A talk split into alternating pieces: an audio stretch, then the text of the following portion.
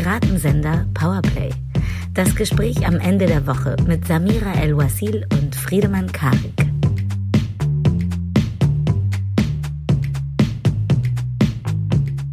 Wenn du das hier hörst, hast du gegen alle Wahrscheinlichkeiten einmal mehr das Ende der Woche erreicht und damit herzlich willkommen zu Piratensender Powerplay, dem hochdotierten Beratervertrag unter den Podcasts, einer guten Stunde zum hochwertigen Tagessatz eurer ungeteilten Aufmerksamkeit. Und wenn ich wir sage, meine ich natürlich niemand anderes als die 17-fache Weltmeisterin im Diskurswerfen. Hier kommt kurz aus dem Kinosaal für euch Samira El-Uazil. Und vor mir sitzt wieder mal die differenzierteste Form, die Techno jemals in personifizierter Form bekommen wird und wöchentlich dem aufgeregten Takt der Diskurse widersteht. Friedemann Karik. Danke.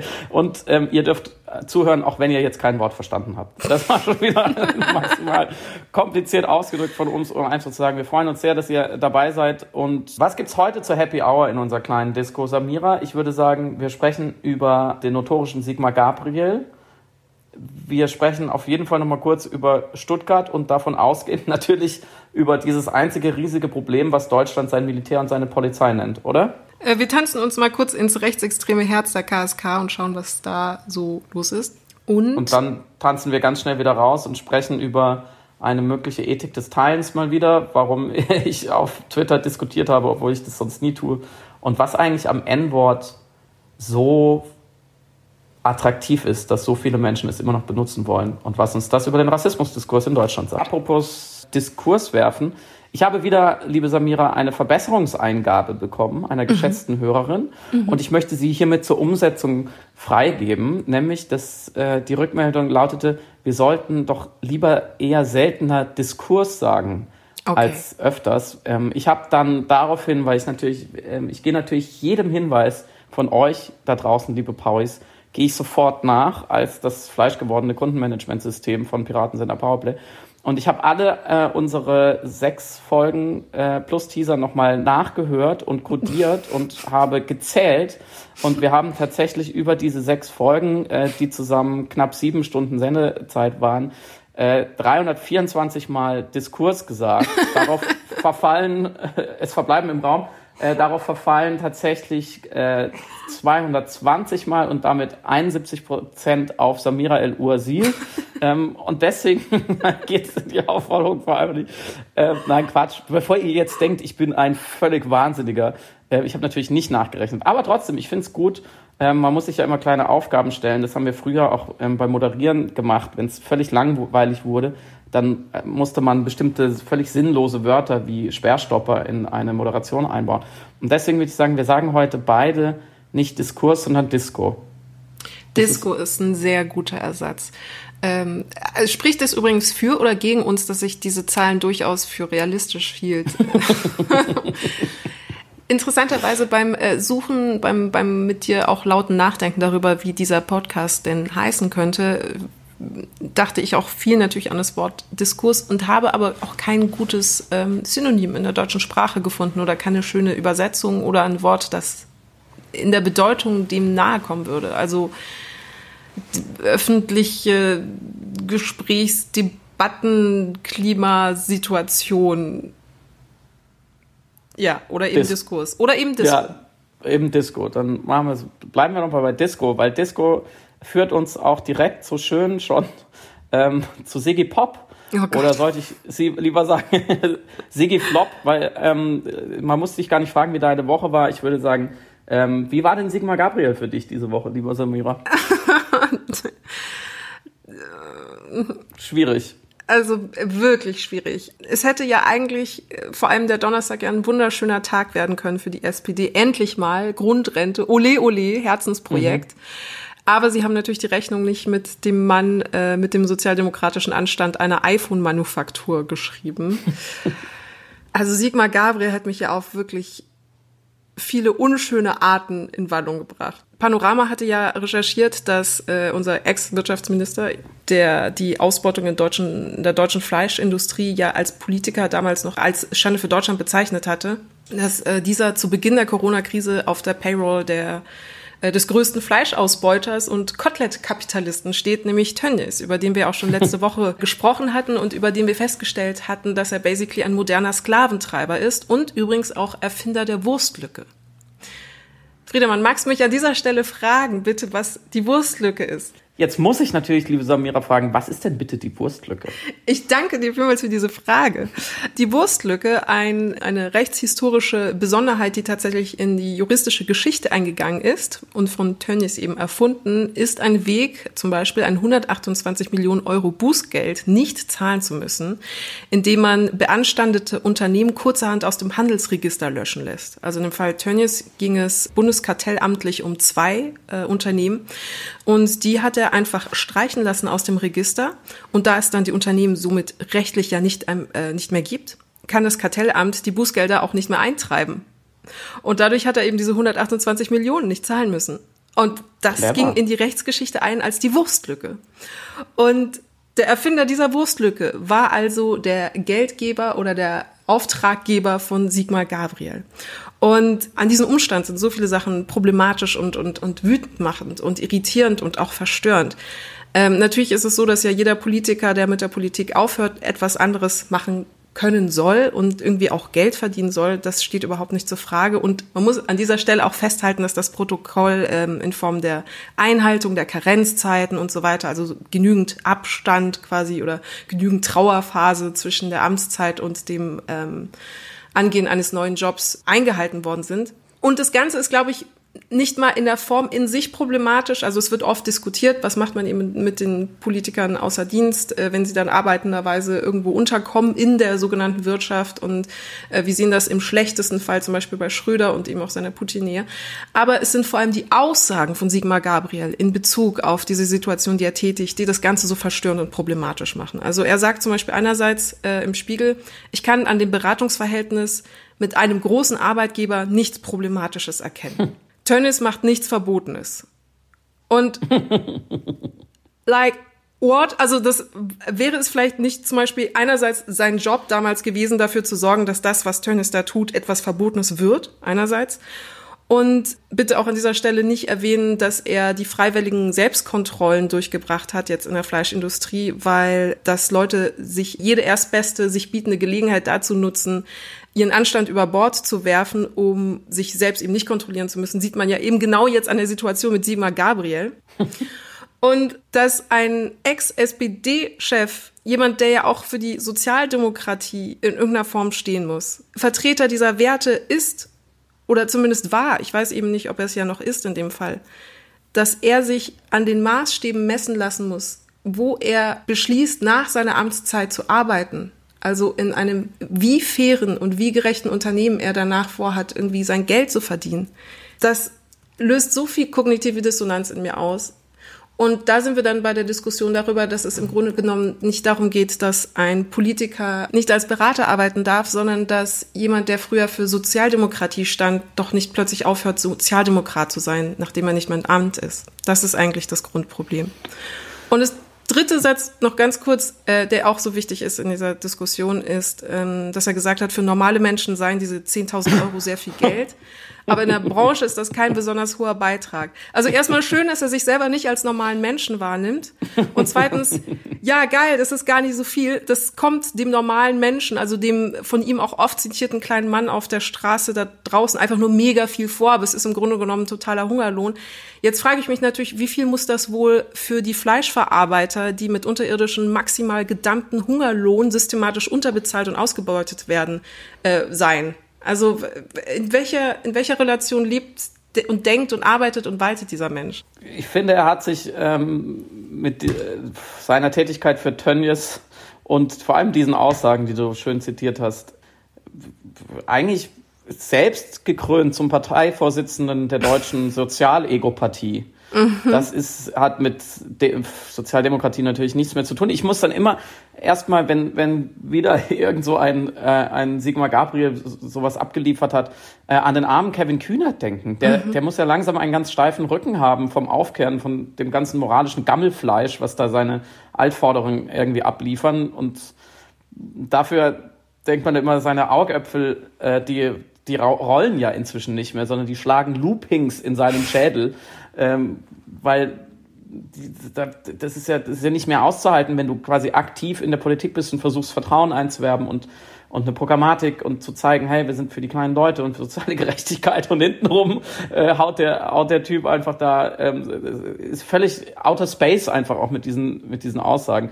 Ich meine, andererseits wäre die Frage, was ist denn, was wäre denn rufschädigender, also ernsthafte Frage, was wäre denn mhm. rufschädigender jetzt zu diesem Zeitpunkt an Enthüllung als Berater von eben dem, dem, dem Wurstverbrecher Tönnies gewesen zu sein. Da kannst du ja eigentlich, als nächstes kann ja eigentlich nur rauskommen, dass er auch der Rhetorik, Rhetoriktrainer von Attila Hildmann war.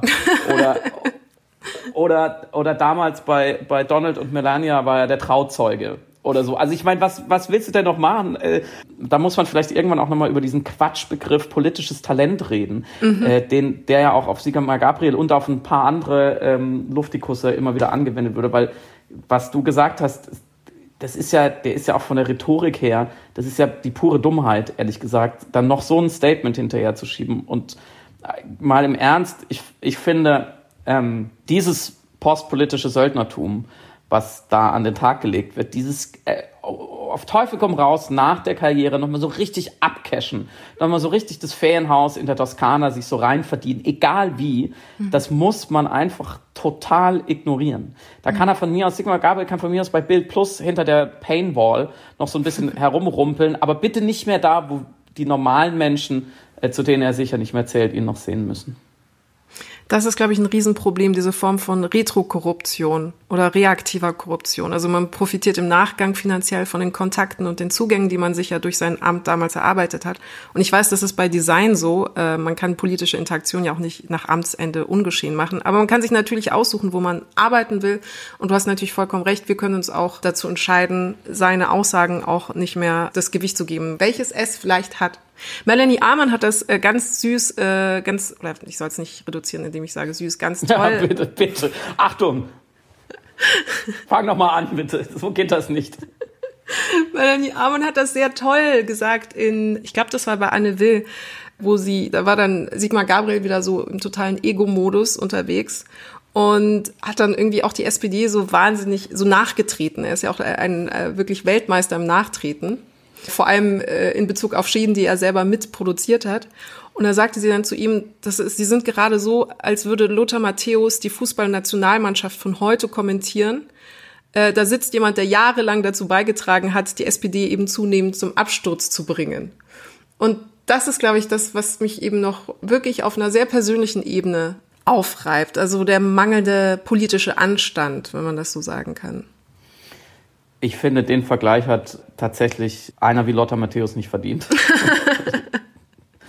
ähm, es lenkt ja auch wieder so ein bisschen ab, solche, solche Geschichten von dem, ähm, und das hatten wir letzte Woche schon, worüber man eigentlich spricht, nämlich unter anderem die ausufernde oder oft an vielen Stellen auch fehlgeleitete Diskussion der Ereignisse in Stuttgart und mhm. natürlich sie nur zu lesen als Manifestation von gesellschaftlichen Verwerfungen und natürlich von einem Problem mit Polizeigewalt beziehungsweise ähm, Widerstand gegen, gegen eine als gewalttätig wahrgenommene Polizei und die Kausalitäten, also wer da jetzt wo, wann, weshalb genau gegen wen aggressiv geworden ist, finde ich immer, wir haben uns letzte Woche schon beklagt, noch nicht klar, unter anderem auch, ähm, weil die betreffenden Politiker, ich glaube, es sind fast keine Frauen darunter, ähm, wie zum Beispiel eben der, der äh, baden-württembergische Innenminister Strobel von der CDU, tatsächlich jetzt sozusagen nochmal mit ein bisschen Abstand äh, noch weiter weg von der Realität sind als vorher schon. Also sie driften immer fröhlicher weiter in ihrem Orbit irgendwie da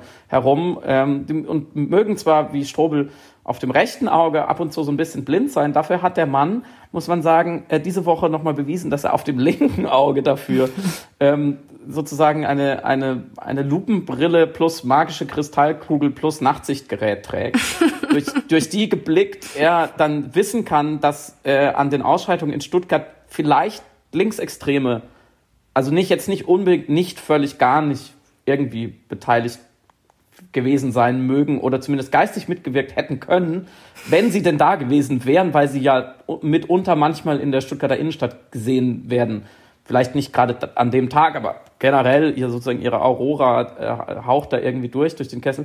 Und wenn man jetzt noch irgendeinen ganz zarten Beleg dafür hätte, dass es irgendein linksextremes Moment gegeben hätte, dann könnte man eben durch die magische Kristallkugel plus Nachtsichtgerät von Herrn Strobel sehen, dass es auch äh, sozusagen politisch motivierte, motivierte Gewalt war. Das ist natürlich erbärmlich, wie wenig man sich um die eigentlichen Ursachen da kümmert und gleichzeitig muss man ja inzwischen feststellen, hat nicht, ich glaube, man kann nicht mehr sagen, dass die deutsche Polizei ein Problem mit Rassismus oder Gewalt hat oder so, sondern eigentlich muss man sagen, Deutschland hat ein massives Polizeiproblem, eigentlich ein massives Exekutivproblem, mhm. wenn man dann mitbekommt, dass eine ganze, ein ganzes Spezialkommando in Teilen aufgelöst werden soll, weil da ähm, kiloweise Sprengstoff verloren gegangen sind. Wenn man das sozusagen, wie ich jetzt vielleicht ein bisschen ungerechterweise zusammenfasst, da stehen einem doch echt die Haare zu Berge. Ich weiß nicht, wie es dir geht. Ich mache dann an der Stelle auch ein bisschen zu, weil ich, weil die Dimension des Problems einfach so enorm ist und gleichzeitig aber die Leute, die dafür zuständig sind, mhm. irgendetwas Fruchtbares damit anzufangen, eben äh, tatsächlich das, das ewige Hufeisen rausholen und irgendwo noch einen Arm linksextrem irgendwo aus seiner Wohnung ziehen, damit man auch ja nicht über rechts reden muss. Ja, also oh, ja, so Strobel äh, noch ganz kurz, äh, das finde ich wirklich auch eine bemerkenswerte Kommunikation, äh, nicht mehr, nicht mal mehr richtige Strohmänner aufzubauen, sondern eher stattdessen so fatamorganische Projektionen eventuell nicht auszuschließender Strohmänner, gegen die man sich dann aber auch nur im Konjunktiv traut anzuargumentieren. Also das ist wirklich next, next level. Ähm, was ist es denn überhaupt? Projektion? Auf jeden Fall Hufeisen, die sehr fleißig wieder rumgeworfen werden was natürlich auch ein ganz seltsames Instrument politischer Rhetorik in Deutschland ist, weil sich das Hufeisen ja aus so vielen Gründen verbietet, also sowohl aus intellektuellen als auch aus statistischen Gründen, als auch aus historischen Gründen. Aber es funktioniert das interessiert offenbar. die ja nicht. Das interessiert dir nicht genau. Es ist effizient. Es ist ja trotzdem ein effizientes Instrument. Und zur KSK, die aufgelöst worden ist, das ist natürlich furchteinflößend einerseits. Andererseits der Umstand, dass jetzt beschlossen worden ist, tatsächlich ein Teil der Streitkraft aufgelöst zu werden, ist ein extrem großes politisches Signal. Ein sehr notwendiges, aber es zeigt, dass eine deutliche Wahrnehmung der Größe des Problems erfolgte, jetzt gerade politisch. Ähm, die KSK muss man, also die Kommando-Spezialkräfte, muss man dazu sagen, die haben eigentlich schon, seit sie existieren, seit 1996, ein bisschen ähm, erstens Zwischenfälle und viele sogenannte Einzelfälle mit äh, rechtsextremen Äußerungen oder Handlungen, Tätigkeiten, Strukturen innermilitärischer Kommunikation. Aber das liegt natürlich auch der Struktur der Bundeswehr in sich geschuldet. Also wir wissen, dass die deutsche Bundeswehr ja als Leitbild den Bürger in Uniform hat aus historischen Gründen, als Selbstbild, als Wahrnehmung, wie wir überhaupt mit der Bundeswehr und der deutschen Gesellschaft eigentlich umgehen wollen. Also es ist nie so gewesen, dass es einen Staat im Staat geben sollte, sondern die Bundeswehr sollte eigentlich immer Teil der, der Soldat sollte eigentlich Teil der Gesellschaft sein. Und wenn man dann erfährt, okay, da drin gibt es rechtsextreme Tendenzen, dann wirft das verschiedene Fragen auf. Also inwiefern hat die Bundeswehr aufgehört, sie war es ja nie so richtig, aber inwiefern hat sie aufgehört, ein wenig besser die deutsche Gesellschaft irgendwie in irgendeiner Form nicht zu spiegeln. Das kann sie ja nicht, weil sie nicht strukturgleich ist, aber in irgendeiner Form zumindest loyal zu sein. Und der andere Aspekt ist, in wann haben die Soldaten aufgehört zu verstehen, dass sie, dass ihre Aufgabe es ist, die Demokratie und den Rechtsstaat zu verteidigen und dieser ja nur verteidigt werden kann, wenn man sich zur Demokratie zu 100 Prozent bekennt. Also die Bundeswehr muss jetzt nicht nur die Sicherheit und die Demokratie am sogenannten Hindukusch verteidigen, sondern auch nach innen hin, vor den eigenen Leuten, mit den eigenen Leuten. Und das ist wirklich mhm. eine ganz absurde Situation. Man kann es äh, militärsoziologisch erklären, das werde ich auch gleich machen, aber ich wollte nur ganz kurz wissen, äh, ob du gedient hast. Das wusste ich nicht. also, äh, yes, Sir. Nein, natürlich nicht. Ähm, ich habe ich war einer der letzten Jahrgänge, die überhaupt noch verweigern mussten tatsächlich. Das habe mhm. ich getan. Wurde tauglich eingestuft, gleich mit gewissen intellektuellen Abstrichen, aber an sich ja. Und dann ähm, habe ich natürlich Zivildienst gemacht, wie alle. Und ähm, das war auch gut so. Das ist nämlich ein Grundproblem tatsächlich jetzt, äh, weil wir jetzt ein Berufsmilitär haben und keinen verpflichtenden Wehrdienst. Und dadurch suchen, sucht sich das Militär die Leute selber aus, äh, wo vorher einfach quasi ein Teil der Bevölkerung hingezwungen worden ist und dann eine Pluralität, eine gewisse auch Weltanschauungsheterogenität gewährleistet werden konnte, strukturell. So, und das haben wir jetzt gar nicht. Wir haben jetzt natürlich einfach Leute, wir haben es auch eben bei den Polizeistrukturen ja schon besprochen, die angezogen werden von äh, bestimmten sekundären Tugenden, die dort gelebt werden, Befehl und Gehorsam, bestimmte Weltanschauung und natürlich auch der Chorgeist. Und das ist zum Beispiel ein sehr, sehr wichtiger Faktor in der Bundeswehr. Vielleicht sollte ich an der Stelle noch erwähnen, also mein, ein langjähriger Ex-Freund von mir war selber eben in der Bundeswehr, der war in Mazar el-Sharif in Afghanistan stationiert. Und da habe ich einfach sehr, sehr viel abbekommen quasi von diesem berühmt-berüchtigten Chorgeist oder konnte den einfach, äh, konnte wahrnehmen, wie das innerstrukturell und auch in der Kommunikation mhm. zwischen den Soldaten überhaupt abläuft. Und der Chorgeist ist gerade für extreme Situationen, also auch der Umstand, dass man sich auf Hierarchien und das Folgen autoritärer Strukturen geeinigt hat, in einer Art Gefangenendilemma, äh, in dem sich alle befinden und von dem alle wissen, dass wenn es befolgt wird, es eben dazu nutzt, Sicherheit für alle zu stellen. Dieser Chorgeist schützt die Soldaten im akuten Einsatz. Also man muss einfach wissen, dass sich alle dann mehr oder weniger, wenn es brenzlig wird, sich irgendwie an Befehle halten und alle wissen, wo ihre Position ist und da auch nicht irgendwie weggehen. Das ist im Grunde wie in einer guten Fußballmannschaft. Und deswegen funktioniert by Design eine Bundeswehr oder etwas, das eben auch mit äh, so Hochsicherheitssituationen umgehen muss, gar nicht anders als so streng und äh, so pflichtbewusst. Das andere Problem ist natürlich, dass jetzt insbesondere die KSK geheim operieren muss. Das ist ja gerade ihr Auftrag und auch die Voraussetzung ihrer Wirksamkeit. Damit sie natürlich voll walten kann, muss sie im Verborgenen arbeiten und das führt natürlich zu einem Konflikt zwischen der Transparenz, die man fordert, also der Transparenz des Apparats, dass man sieht, was ist da drin los, wer spricht mit wem, was machen die, wo sind die überhaupt, was sind ihre Tätigkeiten, welche sie dann eben demokratischer und kontrollierbarer machen würde.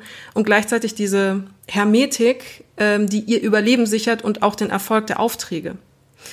Das heißt, wir können uns nur erlauben, so ein paar Scharniermenschen zu haben, die da einen Einblick in diese Blackbox haben, aber den Rest der Zeit sind die ziemlich auf sich selbst gestellt, was natürlich dann, wenn du da eben Tendenzen welcher Form auch immer drin hast, wie so eine Art äh, Inkubator äh, vor sich hin gären kann. Und das dritte Problem ist eigentlich, dass es auch einfach zu wenig nachrückende Rekruten gibt, weil zum Teil die, also jetzt vor allem die KSK-Einsätze so gefährlich sind, dass das keiner machen will. Und die, die es machen, haben dann natürlich wiederum eine sehr spezielle Persönlichkeitsstruktur, die ähm, dem Konservativen auf jeden Fall näher ist als äh, jetzt dem Linken. Und hier noch an dieser Stelle sei gesagt, ich sage nicht, dass Konservative alle Nazis sind, aber Nazis sind eben oft konservativ. Ach so, und noch ganz wichtig für mich als äh, privat als Empirikerin, es gibt halt auch sehr wenig so, ähm, äh, militärsoziologische Forschung, was das Selbstbild der Soldaten angeht. Also man misst schon Weltanschauungen, aber es gibt wenig Forschung dazu. Das wird jetzt analog zum Beispiel bei der Polizei gemacht, ähm, in der Forschung um das sogenannte Polizieren. Also man schaut dort, wie nimmt sich der Polizist im Verhältnis zur Gesellschaft wahr, wie nimmt er seine Verantwortung als Exekutive wahr, was ist sein Machtempfinden. Ähm, das fehlt alles noch in der Militärsoziologie. Ja, und jetzt haben wir äh, dann äh, Schweinekopfpartys und äh, Netzwerke namens Hannibal und Leute, die den Hitlergruß machen. Da hilft nur Auflösung. Ich wollte gerade fragen, will man es denn überhaupt so genau wissen bei sozusagen den, den Indizes, die du noch aufgezählt hast, die man mal erforschen könnte?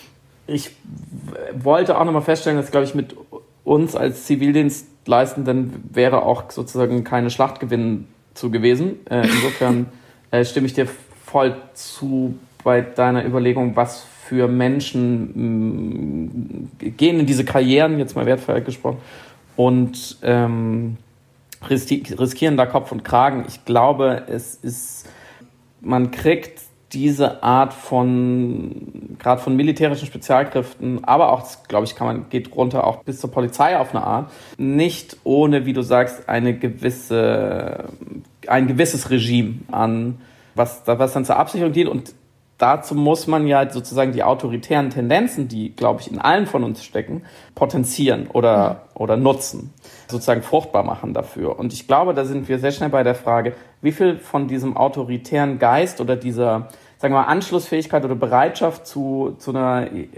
starren Hierarchie und zu Autoritarismus ist denn generell in der Bevölkerung? Also wenn man sagt, dass das Militär oder die Polizei sollte vielleicht irgendwie auf, auf eine Art die Bevölkerung abbilden, wär, würde ich auch wieder fragen, will man das überhaupt? Da müsste man erstmal genauer sich anschauen, inwieweit das diese, diese Tendenzen denn in der Bevölkerung verteilt sind. Und ich glaube, da liegt so ein bisschen der Schlüssel zu der Frage, die uns in den letzten Wochen umtreibt. So, warum ist es so verdammt schwer, der, sagen wir mal, erstmal der Polizei, die uns ja näher ist, den Spiegel vorzuhalten oder dass sie sich vielleicht sogar selber den Spiegel vorhält und sagt, naja, wo sind da, sind da sozusagen gefährliche Auswüchse? Also so strukturell, personell, ideologisch. Ähm, und ich glaube, das hängt schon damit zusammen, und da werden wir nachher nochmal drüber sprechen, ähm, mit einem gewissen Pflichtbewusstsein, was wir auch auslagern mhm. an diese Leute und an diese Institutionen und Entitäten. Die, die erledigen für uns eine mitunter sagen wir mal, lästig bis lebensgefährliche Pflicht mit einer großen Verantwortung. Und dafür bekommen sie, glaube ich, von vielen Menschen ein, Stück weit einen Freibrief. Weil viele mhm. Menschen wissen, ich wollte es nicht machen. Und wenn ich da wäre, wäre ich genauso. Ganz kurz gefasst. Dann, dann würde ich auch diesen Chorgeist und, und dieses Autoritäre und so, das würde ich alles mitgehen. Und ich würde auch vielleicht diese Schweinekopfpartys feiern, um mal Dampf abzulassen. Und daraus entwickelt sich, glaube ich, so eine Haltung von, unsere gute Polizei oder unser Militär, die schwärzt man nicht an. Mhm. Und wenn man es doch tut, wie Saskia Essen, kriegt man ein Problem. Weil die tun ja nur ihre Pflicht, wo wir bei äh, der sozusagen der Urdieb-Story der Deutschen sind. Ähm, und dafür muss man sie sozusagen belohnen mit so einer, einer gewissen äh, ja, sozusagen Narrenfreiheit auf eine Art.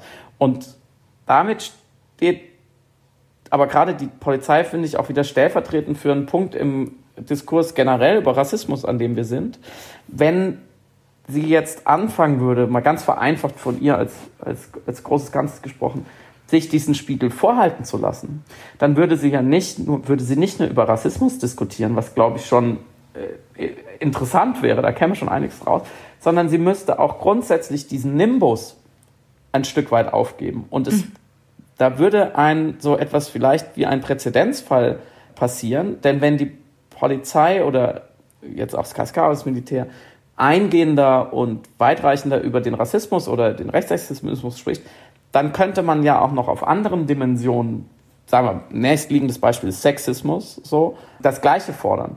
Und dann wäre man ja bei einer Liberalisierung und vor allem auch Durchleuchtung und Transparentmachung dieser Entitäten, die, wie du gesagt hast, per se schon mal schwierig ist qua ihres Auftrages, aber natürlich weitreichende Konsequenzen haben würde für ihr ganzes Selbstverständnis und ihre Kultur ähm, und ihr, ihre Geschichte von sich selbst. Und ich glaube, deswegen sind diese, diese ganz klar zu greifenden Auswüchse wie Hitlergrüße oder noch viel schlimmer, also 37.000 Schuss Munition verschwinden und 62 Kilo Sprengstoff ähm, und man weiß nicht genau, was diese Menschen damit vorhatten, ob sie wirklich rechtsextreme Anschläge verüben würden. Die sind nur die Spitze eines Eisberges, an denen aber eigentlich niemand ran will, weil man gar nicht so genau wissen will, ähm, was dann passieren würde.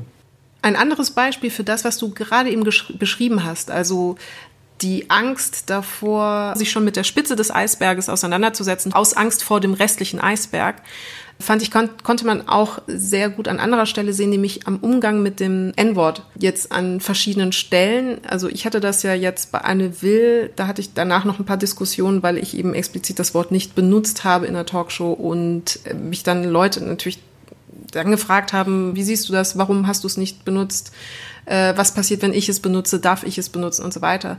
Und in diesen Diskussionen wird dann immer sehr schnell deutlich, wie viel noch ringen um die Manifestation dieser Ängste um mhm. den Verlust der Deutungs- und Diskurshoheit in Bezug eben auf die Auseinandersetzung, was rassistische und, wie du auch gerade gesagt hast, sexistische Sprache angeht. Und da hattest du ja jetzt eine Episode auf Twitter, die ich irgendwie so von der Ferne beobachten konnte, wie so ein kleiner Autounfall, würde ich es jetzt mal nennen, so in Zeitlupe, wo dann irgendwie so drei an der Kreuzung, drei Leute, drei ja. kluge Männer plötzlich so ineinander in eine kleine Karambolage verstrickt waren. Ja, das, äh, dieses Bild lasse ich einfach mal so stehen, sonst verquatschen wir uns. Äh, es, ich, äh, ich spreche jetzt gleich, ich habe schon mit einem Grundsatz gebrochen, ich spreche mit dem nächsten. Dieser Podcast soll nicht die Arena sein, auf der Twitter-Diskussionen dann nochmal breitgetreten werden, weil, und da kommen wir zum nullten Grundgesetz sozusagen des sozialmedialen Lebens, diskutiere nicht auf Twitter. Und schon minus eins des Grundgesetzes schon gar nicht über Rassismus. Ähm, aber, that said, aber, ich mache hier eine dreifache Ausnahme und erkläre nochmal kurz, weil Samira und mich das tatsächlich, liebe Paulis, diese Woche beschäftigt hat. Und das ist ja, das ist ja der Grund für diesen Podcast, dass wir endlich unsere WhatsApp-Sprachnachrichten, die wir uns hin und her schicken, dann hier veröffentlichen können, sozusagen. ähm, es begab sich so, Ruprecht, Ruprecht, ich habe nochmal nachgeschaut. Er heißt tatsächlich Ruprecht Rolf Gotthelf Polenz, deutscher Politiker CDU, der sehr umtriebig ist, wenn man ihn sonst nicht erlebt hat, äh, auf Twitter der auch, ähm, würde ich sagen, innerhalb der CDU eher einem Mitte-Links-Flügel zuzurechnen ist, der sehr offen ist für sehr viele Dinge, die wir auch hier immer wieder diskutieren. Der hat eben auf, auf Twitter etwas verbreitet, was ich kurz erklären muss. Und zwar hatte Wolfgang Kubicki von der FDP, der ist ja ähm, in Schleswig-Holstein Landespolitiker der FDP und prominenter Kopf, weil er, würde ich sagen, eine große Klappe hat, das kann man ihm, glaube ich, so zuschreiben, der hatte in einem Interview, was, glaube ich, schon vom Januar war, da wurde er gefragt, ob er noch gewisse Begriffe benutzt. Und die zwei Begriffe kann ich auch nur äh, ein Stück weit wiedergeben, nämlich es war der N-Kuss, und zwar nicht der Schaumkuss, sondern das, was man früher zu diesen kleinen Süßigkeiten gesagt hat, was das N-Wort beinhaltet. Und das spreche ich jetzt einmal aus, sonst wird es, glaube ich, auch zu kompliziert. Das sogenannte Zigeunerschnitzel, das ist ja auch Zigeuner eine abwertende Bewertung äh, oder ein abwertender Begriff für Sinti und Roma ist, über die auch zu Recht gestritten wird, glaube ich, ähm, noch auf, einem, auf einer anderen Ebene als das N-Wort, aber jetzt weiß man, worum es geht.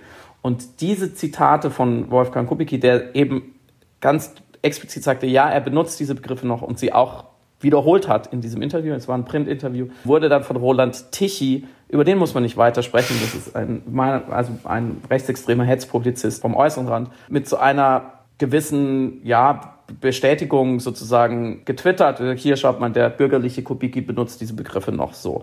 Und Ruprecht Polenz wiederum, und dann reicht es auch mit, äh, mit der Kaskade von äh, alten weißen Männern, hat das dann getwittert, aber nicht um zu sagen, ja, finde ich richtig, wir man wird ja wohl noch sagen dürfen, sondern um es anzuklagen. Er hat also Kubicki äh, kritisiert, Tichy hat, war da nur der Multiplikator sozusagen und hat es auch im Kontext und hat gesagt, ja, das, also ganz verkürzt, das geht so nicht. Da müssen wir, da, da müssen wir weiterkommen. Und ich habe das gesehen und dachte zum 2000. Mal in den genau zehn Jahren, in die ich jetzt auf Twitter bin, wie kann das sein, dass man in dem Fall ganz simple Begriffe, es ist beim N-Wort sind es fünf Buchstaben, habe ich richtig gerechnet? Ja, fünf Buchstaben, die wir heftig diskutieren und bei denen wir uns einig sind, man sollte sie nicht mehr benutzen, öffentlich machen, nicht mehr lesen müssen, nicht mehr aussprechen. Sie sind einfach raus aus dem Diskurs. Wieso reproduziert man sie, um genau das zu kritisieren, was man ja selber auch tut, nämlich eine Veröffentlichung. Was will Polenz in diesem Moment? Er möchte ja eigentlich, dass dieses Wort, diese Wörter nicht mehr öffentlich sind. Und gleichzeitig multipliziert er ja den Schaden, den er beklagt. Mhm. Ganz, mal ganz simpel, als Kubicki das N-Wort sagte in diesem Interview und es aufgeschrieben und gedruckt oder veröffentlicht wurde, in dem Moment ist es x-mal in der Welt nämlich x-mal so viel, wie Leute es dann lesen. Es trifft also x durch y auf POC, die sich davon zu Recht, wie ich finde, rassistisch beleidigt fühlen oder rassistisch beleidigt sind, nicht fühlen. Und es richtet dort einen sozusagen, wenn man, wenn man es mal so fassen will, rassistischen Schaden an, den beziffern wir mal als groß R. So, der entsteht aus dieser Reichweite. Und je nachdem, wie schlimm dieses Wort sozusagen ist. Was will Polenz mit seinem Twittern? Er will, dass der rassistische Schaden eher geringer wird in Zukunft, mhm. indem er ihn erhöht, weil er dieses Wort wieder in die Welt hinaus posaunt. Und ich nehme mir immer vor, an diesen Stellen unemotional zu bleiben, aber es macht mich wirklich langsam fertig, mhm. dass so viele Leute diese Ethik des Teilens, dieses ganz einfache, was sollte ich selber tun in meiner Kommunikationsposition, so wenig verstehen, dass sie so wenig reflektieren, dass selbst auf meinen dann doch leider erfolgten Hinweis an der Stelle gesagt habe, ist es wirklich nötig, diese Begriffe ungeschwert zu reproduzieren, Herr Polenz? Keinerlei Einsicht dabei, sondern seine Position war, ja, man muss das doch kritisieren. Man darf doch einem Kubicki das nicht durchgehen lassen. Er aber in keinster Weise versteht, dass er ja das, was er Kubicki angreift, er damit schlimmer macht, nicht besser in diesem Moment. Weil durch seine Kritik geht dieses Wort da nicht aus der Welt. Mhm. Ähm, und er auch nicht verstanden hat, als ich dann gesagt habe, ja, aber was ist denn mit Schwärzen? Er dachte, ich meine, man sollte das ganze Zitat schwärzen. Er ist nicht auf die Idee gekommen, dass man diese fucking fünf Buchstaben schwärzen kann. Und wenn da N-Küsse steht und Z-Schnitzel, jeder Mensch weiß, was gemeint ist. Mhm. Und diese völlige Unmöglichkeit, die Perspektive von Betroffenen einzunehmen und wenn vielleicht auch nur diskursiv spielerisch, um es mal durchzudenken, um dann darauf zu kommen mit meiner bescheuerten Arithmetik, es schadet niemand, diese Begriffe zu schwärzen oder nicht zu verwenden und einige gewinnen. Und ob ich einsehe, warum sie gewinnen und ob ich das mitgehe, empathisch, ist völlig wurscht. Ich kann es trotzdem machen. Diese Unmöglichkeit hat mich dann doch nochmal in diesem kleinen Beispiel ähm, wirklich ja umgetrieben und da stellen sich, glaube ich, mehrere Fragen. Woher kommt die? Warum kann ein intelligenter, aufgeschlossener Mann wie Ruprecht Polenz das in diesem Moment so überhaupt nicht verstehen? Die Frage gebe ich an dich weiter. Ich glaube, da gibt es noch eine Unverständlichkeit. Erstens, also tatsächlich, was die reale die wahrhaftige Krassheit des Wortes als solches angeht, wenn es ausgeschrieben ist. Also das Wort ist historisch derart aufgeladen mit Versklavung und Kolonisierung, ist also ein Begriff, der hochgradig beleidigend ist und auf Betroffene von Rassismus auch wirklich eine einschlägige Wirkung hat, die eine Person, die eben von Rassismus nicht betroffen ist, gar nicht so zu 100 Prozent nachvollziehen kann. Das heißt, sie ist dann leichtfertiger in der Reproduktion des Wortes, wenn aber ja die Intention, nämlich dieses Wort kritisieren zu wollen oder dessen Nutzung kritisieren zu wollen, für die Person unbestritten groß ist, nimmt sie tatsächlich nicht wahr, welchen Schmerz, welche Brutalität sie eigentlich damit äh, reproduziert. Und ich finde, ganz kurz, wenn ich da einmal kurz einhaken darf, Entschuldigung, ja. mhm.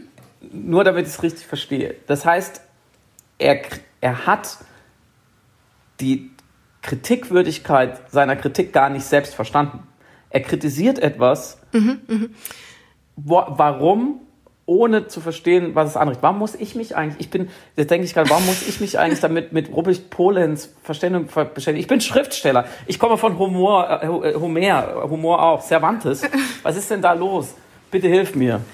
Weil ich glaube, weil hier erstmal einfach ähm, die Idee des Zitierens greift. Also ein Journalist äh, oder auch ein Politiker denkt erstmal, er zitiert das Problem, um das Problem dann zu kritisieren, weiß aber wirklich in diesem speziellen Fall nicht, wie, wie radikal auch schon alleine das Zitieren ist. Und das ist, glaube ich, ein Umdenken, was gerade noch äh, in, vonstatten geht. Und ich will nur ein anderes Beispiel nennen, wo das meiner Ansicht nach ähnlich gelagert ist, obwohl es unterschiedliche Sachverhalte waren. Ähm, Tina Fey hatte, Fey, Tina Fey, hatte mhm. ähm, die Serie 30 Rocks und da wurden jetzt kürzlich mhm. vier Folgen rausgenommen, äh, einfach aus den Mediatheken und aus dem äh, Programm entfernt, in denen John Hamm eine Blackfacing-Nummer macht.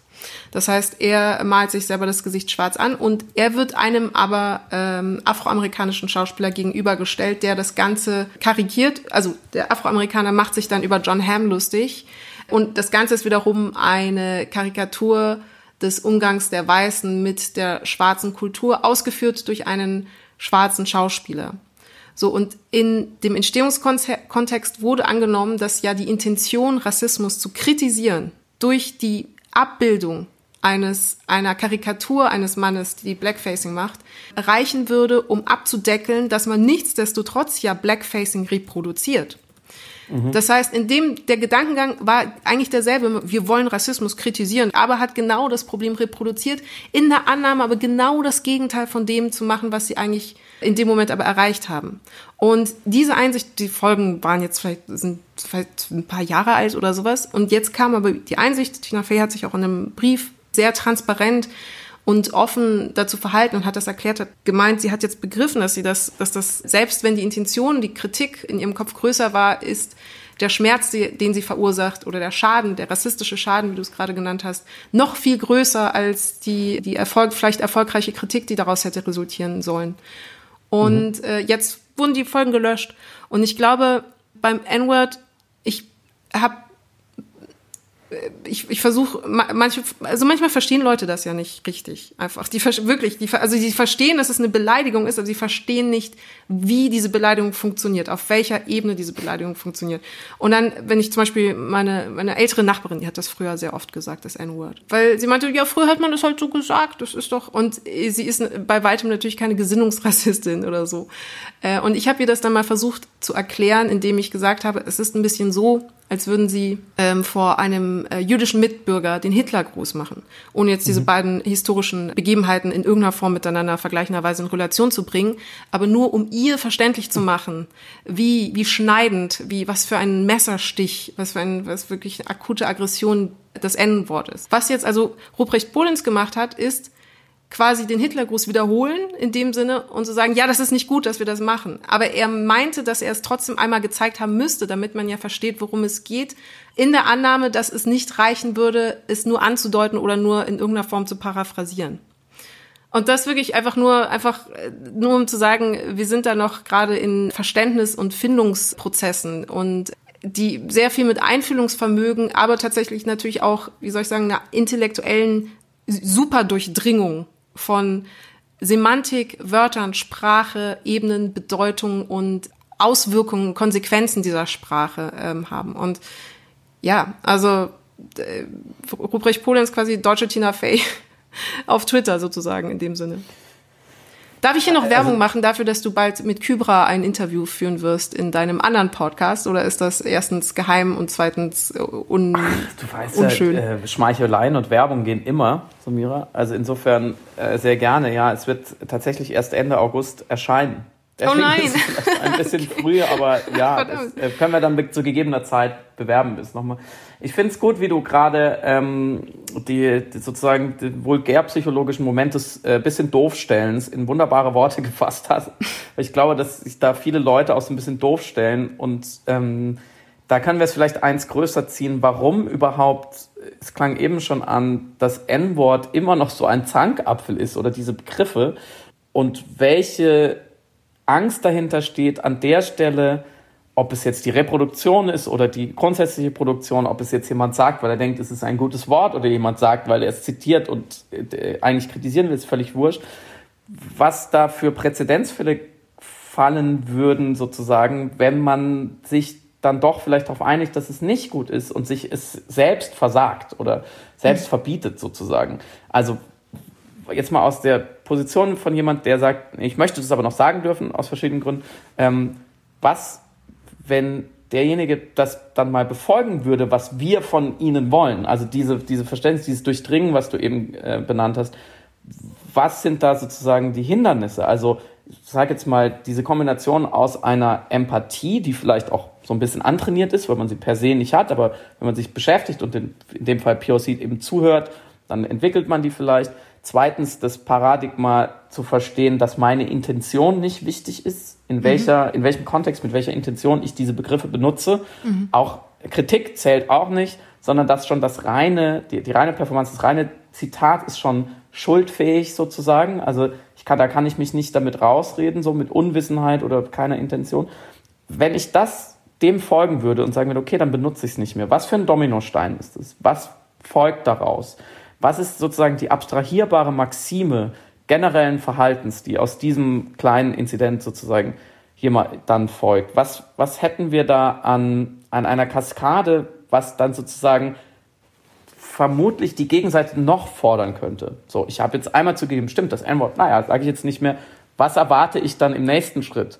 Was ist, wenn ich von diesem wie man oft sagt, weißen Privileg bestimmen zu dürfen, welche Wörter gut sind und welche nicht, wenn ich davon einmal abrücke. Mhm. Weil anscheinend ist ja, was diese Diskussion so scharf macht, glaube ich, ist die Kombination aus, ich will mir nichts verbieten lassen. Mhm, ja. so, ich, natürlich von Leuten, die es auch nicht gewöhnt sind, sich zu hinterfragen und vielleicht mal sich selber was zu verbieten.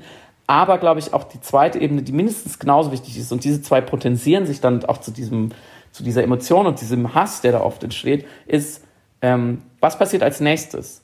Was ist sozusagen die logische Konsequenz daraus? Und ich glaube, bei der, bei der ersten Ebene wirkt auch ein Stück weit einfach etwas ganz tief Evolutionäres in uns, nämlich, dass wir einmal für uns annektiertes und gesichertes Terrain, und sei es intellektuelles oder kommunikatives, sehr, sehr, sehr zögerlich wieder abgeben. Wir sind da sehr, sagen wir mal, risikoavers, was dann mit dem passiert, was wir da hergegeben haben. Wenn wir einmal Grund und Boden für uns nominiert haben, dann, das zeigt ja auch ganz viele verhaltenspsychologische Forschung, wenn du Leute in einen Raum setzt und sie, sie dürfen sich einmal einen Stuhl aussetzen, sie fühlen sich in, in nachgeordneten Experimenten immer wieder zu diesem Platz hingezogen, auch wenn er völlig randomisiert vergeben wurde. Mhm. Das heißt, wir, so funktionieren wir einfach. Wenn wir einmal sagen, dieses Wort, wir haben das einmal benutzt und für gut befunden, ist allein völlig wertfrei. Allein die Tatsache, dass wir es schon mal benutzt haben, ist ein Grund, es wieder zu benutzen. Ähm, und deswegen glaube ich, das führt auch so ein bisschen, das in Kombination mit der Angst, okay, wenn ich hier einmal mein Terrain aufgebe, dann muss ich ja eigentlich auch an ganz vielen anderen Stellen auch mein Terrain aufgeben und, an, und zwar an Stellen, die nicht so lächerlich sind wie ein Wort mit fünf Buchstaben mhm. eigentlich, sondern die vielleicht sogar wehtun, weil es geht dann vielleicht wirklich um Ressourcenzugänge, Jobs, Macht, Repräsentation und so weiter. Das scheint ja alles dahinter auf.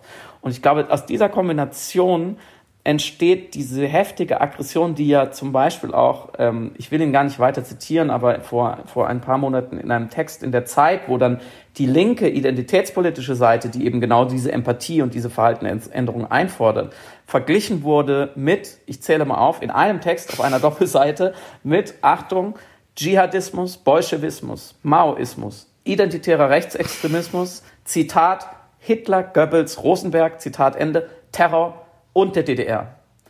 Also da werden ja rhetorische Atombomben aufgefahren und gedroppt, als, als wären Smarties, was mir ja als Autor sehr, sehr intellektuell schon sehr verdächtig, also von Moral oder Stil gar nicht drin, aber intellektuell schon verdächtig wäre, wenn ich keine Kritik schaffe gegen etwas wie ein, eine Änderung meiner Sprache, also etwas ist eigentlich sehr oberflächliches, ohne diese tiefgreifenden, blutigen Vergleiche aus den dunkelsten Epochen unserer Geschichte. Was jetzt zum nächsten Punkt führt, dass da auch, glaube ich, es ganz schwer ist, an das eigene Selbstbild dran zu gehen, dass jetzt eine Seite kommt und sagt, hey, könntest du bitte diese Begriffe nicht mehr benutzen, weil aus den und den Gründen.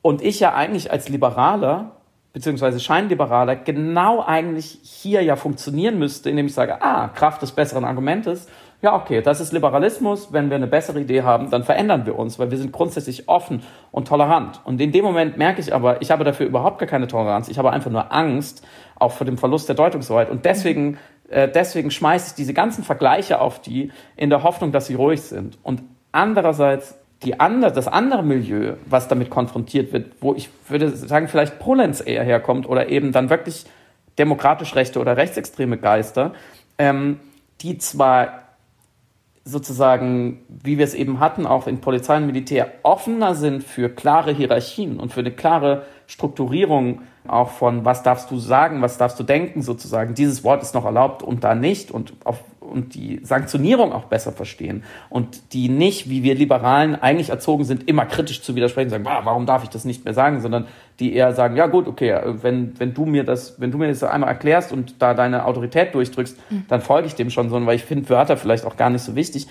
Die sind es aber nicht gewöhnt, äh, den Randgruppen, den sogenannten, zu folgen. Die sagen natürlich, warum soll mir jetzt soll mir jetzt eine, eine, eine lesbische POC mir als weißem Mann, der ich doch die Mitte der Gesellschaft bin, etwas zu sagen haben. Also die mhm. denken da auch eher sozusagen in Verhältnisse an der Bevölkerung und eben in einem, in einem Mehrheits-Selbstbewusstsein. Und deswegen, glaube ich, kommen wir da nicht so richtig weiter, bis wir diese Dilemmata dieser beiden grob gefassten gesellschaftlichen Gruppen gegenüber diesem, diesen neuen Ansprüchen und diesen neuen Überlegungen nicht packen und nicht auflösen. Und da würde mich doch sehr deine Meinung interessieren, wie wir da mal einen Schritt weiterkommen, weg von der unseligen Frage, welche fünf Buchstaben wir noch benutzen dürfen. Ich finde, dass also das Dilemma zeichnet sich, weil du gerade auch gesagt hast, dass Gruppen, die normalerweise oder Menschen, die normalerweise eigentlich d'accord damit gehen, sich unterzuordnen, weil sie autoritäre Strukturen in Ordnung finden, das aber eben nicht für marginalisierte Gruppen oder sich von marginalisierten Gruppen nicht sagen lassen wollen. Da also einen Unterschied machen, von wem die Ansage kommt, also ob quasi von einer äh, Obrigkeit oder eben in einer Gruppe von Menschen, die sie nicht als äh, obrig erf erfahren oder empfinden. Ich finde aber mhm. auch hierbei wichtig, dass sie sich nicht unterordnen, weil es für sie keinen Vorteil hätte in dem Moment. Also die Idee einer autoritären Unterordnung ist ja auch, dass das gut für alle ist. Wenn alle an ihrem Platz sind und alle machen, alle die Regeln befolgen, dann ist das äh, wie eine gut funktionierende Schlange und dann werden mhm. auch alle gut behandelt. Und sich einem Regelwerk, das ihnen dann angeboten oder im, ihnen empfohlen wird zu benutzen, einfach aus Rücksicht, aus semantischer Höflichkeit heraus anderen Menschen gegenüber sich unterzuordnen, das wollen sie dann nicht, weil sie selber ja für sich auch gar keinen Mehrwert daraus ziehen können. Das heißt, dieser äh, Autoritarismus ist eigentlich im Grunde genommen auch ein kollektiv egoistischer. Das kommt noch hinzu. Mhm. Das wollte ich noch anmerken. Und deswegen ist das so symptomal oder repräsentativ. Und natürlich die, äh, wie soll ich sagen, auch die Schizophrenie wie Linksliberale natürlich auch auf Kritik reagieren, wird ja auch, ich weiß, dass du es gerade liest, deswegen erwähne ich es gerade auch nur, weil es ein sehr, sehr gutes Buch ist äh, von D'Angelo, uh, White Fragility, wo sie sich damit auseinandersetzt, wie, äh, oder sie gibt Antirassismuskurse und Antirassismus-Workshops in Firmen zum Beispiel und knabbert ganz besonders an Leuten, die zu 100 Prozent davon überzeugt sind, eben keine Rassisten zu sein, ihnen zu erklären, dass auch sie blinde Flecken haben und gerade sie sind am meisten verletzt, was das angeht. Das nur als äh, Notabine. Ich weiß nicht, warum ich Notabine in letzter Zeit so oft sage. Es ist so, manchmal hat man weil so du nicht mehr, Weil du eigentlich nicht mehr äh, nur noch Disco sagst und nicht mehr Diskurs. die Übersprungshandlung. Ich glaube, wir haben schon Stimmt. wieder ein paar Mal leider das falsche Wort benutzt. Ah, verdammt! Ja, Disco, Disco, Disco. Äh, es kriegen, also äh, Trinkspiel für diese Folge tatsächlich einfach jedes Mal, wenn Diskurs irgendwie kommt, statt Disco, äh, ein Getränk äh, der Wahl, der, des Hörers, Hörers Wahl. Nein, das ist kein Deutsch. Der Wahl. ich nehme den Vorschlag eh nur an, wenn wir um 11 Uhr abends statt 11 Uhr morgens aufzeichnen. Sonst wird es wird es nichts. Obwohl, es, es nimmt die Kanten vom Tag. Aber bevor wir uns äh, verlabern, ich, ja. ich würde ich würd die Frage sozusagen an dich nochmal einmal genau. präzisieren, genau. weil wir rutschen da ja genau auch in diesem White Fragility-Diskurs in ein Dilemma, was ich finde, was sowohl von rechts als von links mhm. noch nicht benannt ist. Und vielleicht deswegen ist dieses, sind diese N-Wort-Stellvertreter-Diskussionen äh, dann auch irgendwie so wichtig. Nämlich, mhm. dass einerseits, und es steckt ja schon in dem Momentum drin, dass eine Gruppe, und sie ist zahlenmäßig klein, aber das ist jetzt wurscht, aber es ist auf jeden Fall nicht die überwiegende Mehrheit, einer größeren Gruppe sagt, hey, bitte benutzt dieses Wort nicht mehr und ja im Sinne ähm, der Critical Whiteness, die wir ja auch beide, das muss man vielleicht vorne einmal sagen, grundsätzlich unterstützen. Also alles, was ich jetzt sage, ist wertfrei gemeint, ist nur Versuch, der Versuch, das stringent zu denken. Ich bin total für diese Bewegung. Das wird ja auch versucht zu etablieren, dass wenn sozusagen marginalisierte Gruppen und die Vertreter der Mehrheitsgesellschaft zusammenkommen, dass dann diese Mehrheitler sozusagen erstmal zuzuhören und zu schweigen haben und ihre Sprechposition nicht per se einfach so persönliches Opt-in, wenn ich was zu sagen habe, mache ich den Mund auf, die nicht mehr so gegeben ist, sondern sozusagen die andere Seite, die diskriminierte, die marginalisierte Gegenseite erstmal spricht. Die haben erstmal ein Vorrecht darauf, überhaupt den, den Disco äh, zu bestimmen in dem Moment. Und falls sozusagen die sagen wir mal, die weiße Seite, falls es da einen Moment gibt, wo sie über ihre Erfahrung sprechen sollte oder etwas beizusagen haben soll, dann wird sie sozusagen per, per indirektem Opt-in in die Sprechposition überhaupt erst gebracht. So, das ist jetzt mal schlecht erklärt, aber ungefähr das, was ja, was ja eine Critical Whiteness fordert, beziehungsweise was ja auch die Auseinandersetzung mit dem N-Wort auch so ein bisschen manifestiert, nämlich dass eine Gruppe eben den anderen sagt, so, hier, das dürft ihr noch sagen und das nicht mehr. Mhm. Ähm, und wir bestimmen das, es, weil wir diese Diskriminierungserfahrung haben. Wir haben da sozusagen, wir sind der Maßstab. Und das widerspricht auf eine Art ja dem, einem ganz grundlegenden Grundsatz, den wir für äh, unsere Demokratie mal gefasst haben. Es ist ein Erbe der Aufklärung. Es geht sehr viel weiter zurück als die Bundesrepublik oder unser Grundgesetz, findet sich darin aber an verschiedenen Stellen wieder, nämlich dass die Grundlage unserer Demokratie ein egalitärer Dialog ist. Mhm. Dass jeder, der sich nicht aus ganz bestimmten Gründen, weil er zum Beispiel die Demokratie abschaffen will, selbst aus dieser Disco rausschmeißt, wie so ein Türsteher, ähm, dass jeder jederzeit das gleiche Recht hat zu sprechen. Mhm. Und das geht, finde ich, noch tiefer als eine Meinungsfreiheit, nämlich dass ich mir meine Meinung frei auf dem ganzen Spektrum politischer äh, Aufladung und, und Strömungen aussuchen darf, sondern das, es geht sogar noch ein, eins vorher. Mhm. Ich darf sozusagen auch keine Meinung haben und die laut kundtun. So, ich darf auch völlig unpolitisch daherreden. So, das ist alles mir als ein Urprivileg dieser Gesellschaftsform gegeben. Und das kollidiert miteinander. Wie gesagt, ich möchte das erstmal nicht bewerten, aber ich finde es wichtig, dass man das an der Stelle mal versucht aufzulösen oder zumindest sauber diesen Konflikt herzustellen. Und das wäre eben meine Frage an dich, wie du dieses Dilemma siehst. Siehst du es überhaupt und wenn ja, wie löst du es für dich auf? Jein, also es ist ein Dilemma mehr oder weniger zwischen Ideal und Praxis. Also wir haben das Ideal einer, eines Universalismus, in, also in der Philosophie nennt man das republikanischen Universalismus, dass also genau alle egalitär auch einfach eine gleichwertige Stimme haben, ohne äh, Rücksicht auf äh, Herkunft, Ethnie, Geschlecht äh, andere Marker. Und dieser Universalismus wird aber in der Praxis ja nicht korrekt ausgeführt. Also wir haben das Ideal auf der einen Seite und einen gar nicht existierenden äh, Egalismus in der realen Welt, sondern im Gegenteil eine große Asymmetrie aus historischen Gründen, aus politischen Gründen, auch aus ökonomischen Gründen ganz stark.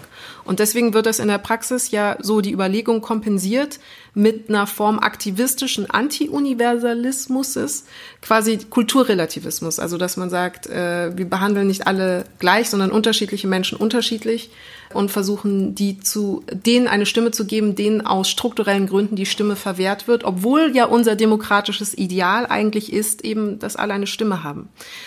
Das ist aber, hm, wie soll ich sagen, eine praktische Ausführung von gesellschaftlichem Leben, beziehungsweise Gesellschaft ist das, was passiert, wenn die Theorie und die äh, Praxis in Reibung zueinander treten.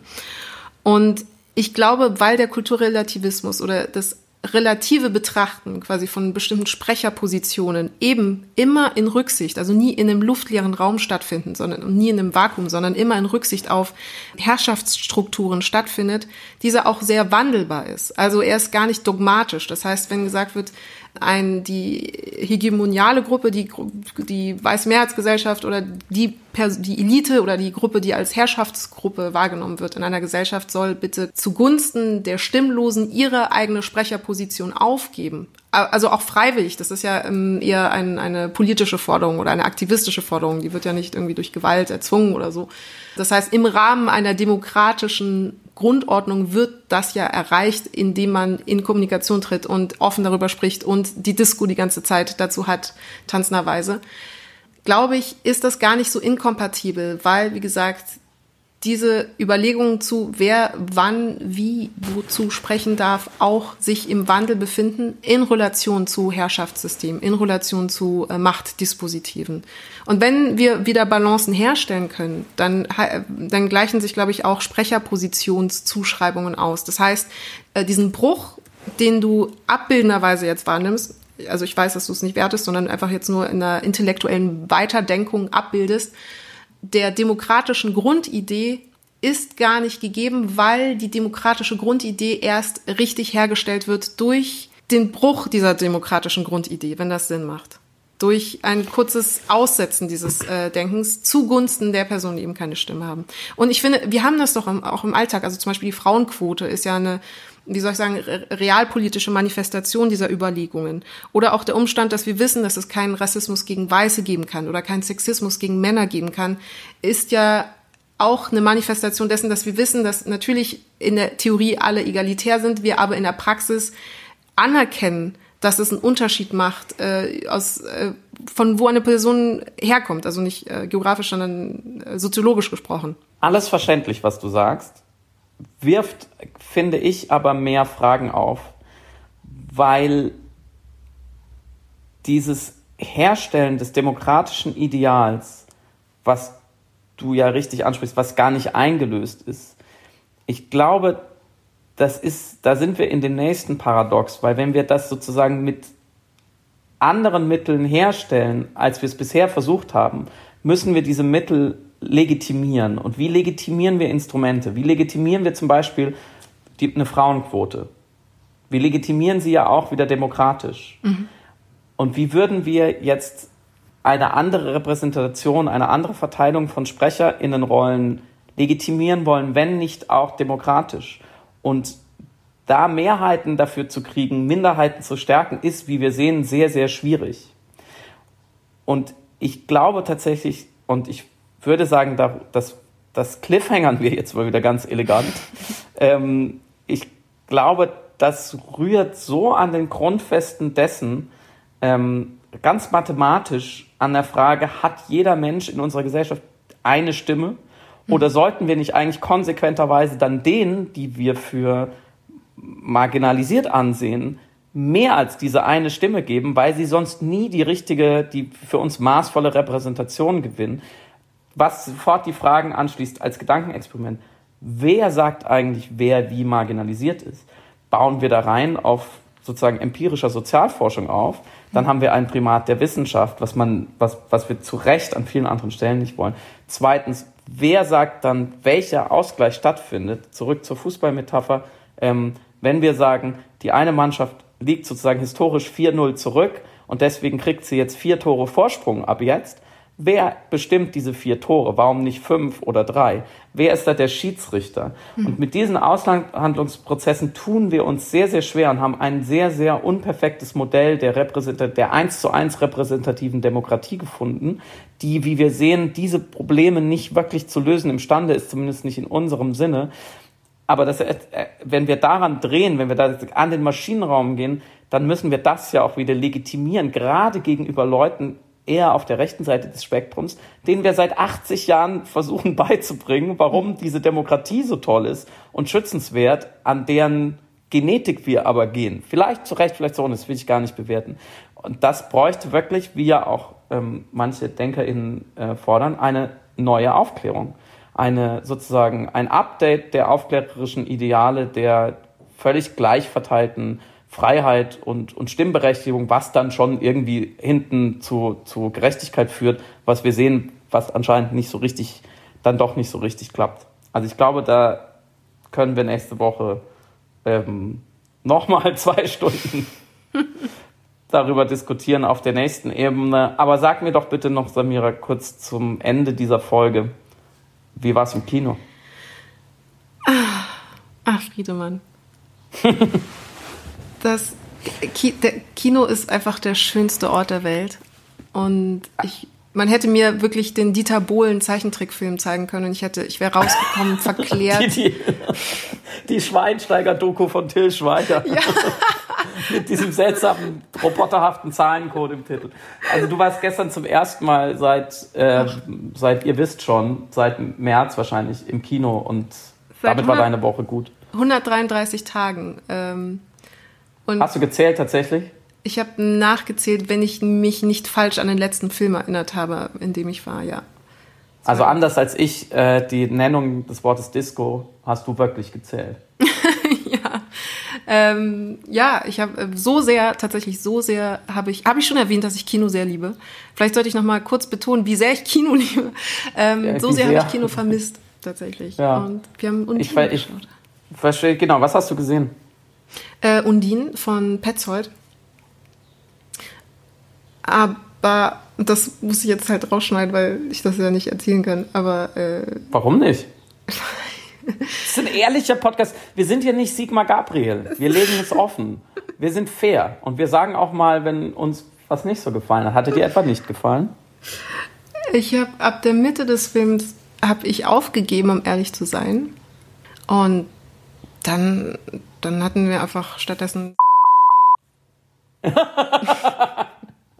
ja, das ist fantastisch. Ich, ich finde auch, es sind, spielen ja schöne Menschen mit. Also es ist ja. dann quasi sozusagen Porno mit Kleinern an, wenn man so will, im, im dunklen Kinoraum. Ähm, ich lasse dich natürlich jetzt ähm, mit dieser Offenbarung nicht alleine. Ich habe ihn auch gesehen, schon äh, damals bei der Berlinale und äh, ich fand ihn auch unter sehr vielen starken Filmen wirklich schwach ist. Er sieht aus wie ein, wie ein Tatort, äh, ja. aber wo die Kamera ein bisschen kaputt war. Er spielt hauptsächlich an deutschen Provinzbahnhöfen und in seltsamen Stauseen.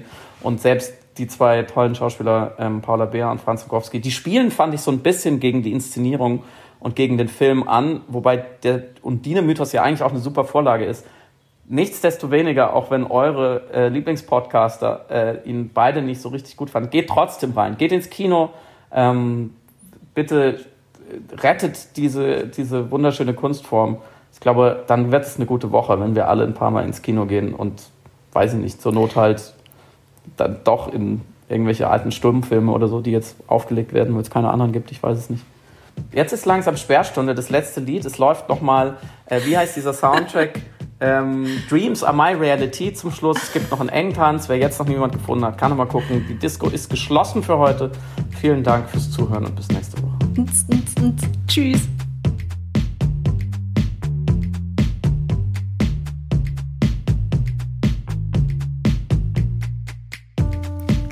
Du hörst Piratensender Powerplay. Das Gespräch am Ende der Woche mit Samira El-Wasil und Friedemann Karik. Piratensender Powerplay ist eine Produktion von Powerplay Productions in Kooperation mit Yin Yang, der unsichtbaren Yogamatte für den diskreten Yogi. Du willst Yin Yang zwei Wochen kostenlos testen? Abonniere diesen Podcast überall und gewinne gutes Karma.